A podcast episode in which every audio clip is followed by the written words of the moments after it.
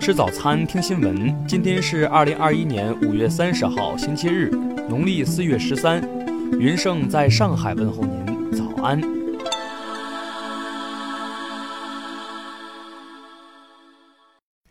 首先来关注头条消息。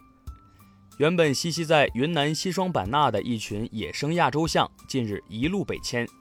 目前，这群十五头野象离昆明市晋宁区已不到五十公里，离昆明城区仅约一百公里。专家指出，象群如进入人口密集地区，或将出现伤人情况。对此，云南省林草局已经采取措施，出动无人机对象群进行监测防控。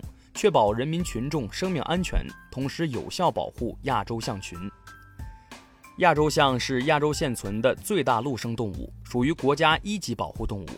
象群为何向北迁徙，原因尚未完全研究清楚。专家称，有可能是象群首领经验不足，出现迷路状况。听新闻早餐知天下大事，下面来关注国内新闻。昨晚，长征七号遥三火箭在文昌航天发射场点火升空，将天舟二号货运飞船准确送入预定轨道。这次任务打响了中国空间站在轨建造第二枪，为天河核心舱送来首位访客。中国科学院院长侯建国昨天表示，中科院学部将积极稳妥深化院士制度改革，加强院士队伍建设。中国工程院院长李小红昨天在院士大会上做工作报告中提及，要制定院士行为负面清单，对违反学术道德、违纪违规的现象零容忍，还要从严完善院士退出制度。据国家卫健委网站消息，截至五月二十八号，三十一个省份累计报告接种新冠病毒疫苗逾六亿剂次。中国疾控中心官网最新消息。截至四月三十号，新冠病毒接种不良反应率为每十万剂次十一点八六，严重异常反应发生率为每十万剂次零点零七，发生概率在极其罕见范围内。香港特别行政区行政长官林郑月娥根据《基本法》第四十八条第三款签署《二零二一年完善选举制度条例》，条例五月三十号刊宪公布，随即正式生效。香港特区政府民政事务总署宣布，许志峰丧失担任议员的资格，其议席由今日起悬空。全国铁路车票预售期进行调整，网络、电话售票、车站窗口、代售点和自动售票机售票时间均缩短为十五天。昨天起可以购买端午节假期车票。下面来关注国际新闻。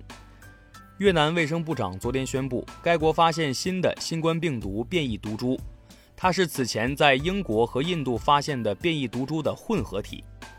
英国卫生大臣马特·汉考克表示，印度报告的变异新冠病毒正在蔓延，感染病例接近新增新冠肺炎确诊病例数的四分之三。瑞安航空事件继续升级。俄罗斯方面表示，从欧盟国家飞往俄罗斯的航班，如果因为近期政治风波而刻意绕飞白俄罗斯领空，俄方可能需要更长时间审批。据日本媒体报道，东京电力公司一份排放核污染水的工程方案被曝光，最可能被采取的是在海底铺设管道排放的方法，计划2022年2月起铺设管道。二十六号，尼日利亚一艘载有一百八十名乘客的渡船发生倾覆事故。昨天已确认八十一人遇难。事发当天发现二十二名幸存者，其余乘客仍然下落不明，生还希望渺茫。法国西海岸卢瓦尔省周五发生一起袭击事件，多名警察和宪兵受伤。孤身作案的袭击者在与警方交火后死亡。德国外交部二十八号发表声明。承认德国在二十世纪初对前殖民地纳米比亚的赫雷罗族人和纳马族人犯下种族屠杀的罪行。二十八号，印尼释放了一月二十四号扣押的一艘伊朗国家邮轮公司邮轮，该艘邮轮将继续完成工作任务，之后返回伊朗水域。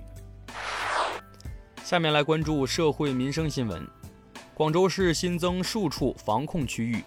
目前，两条地铁线路在防控区域内的七个地铁站点将采取只出不进的措施。福建省近日通过了相关规定，明年一月一号起，四岁以下儿童乘车需使用安全座椅。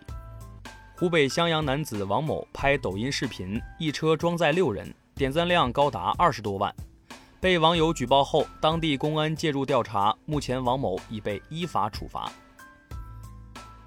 浙江省嵊州市公安局二十九号通报，当日发生一起杀人案，导致三人死亡，两人受伤。目前嫌犯已被控制。杭州市民刘女士遇上了新型诈骗手段，投资杀猪盘被骗四十五万余元。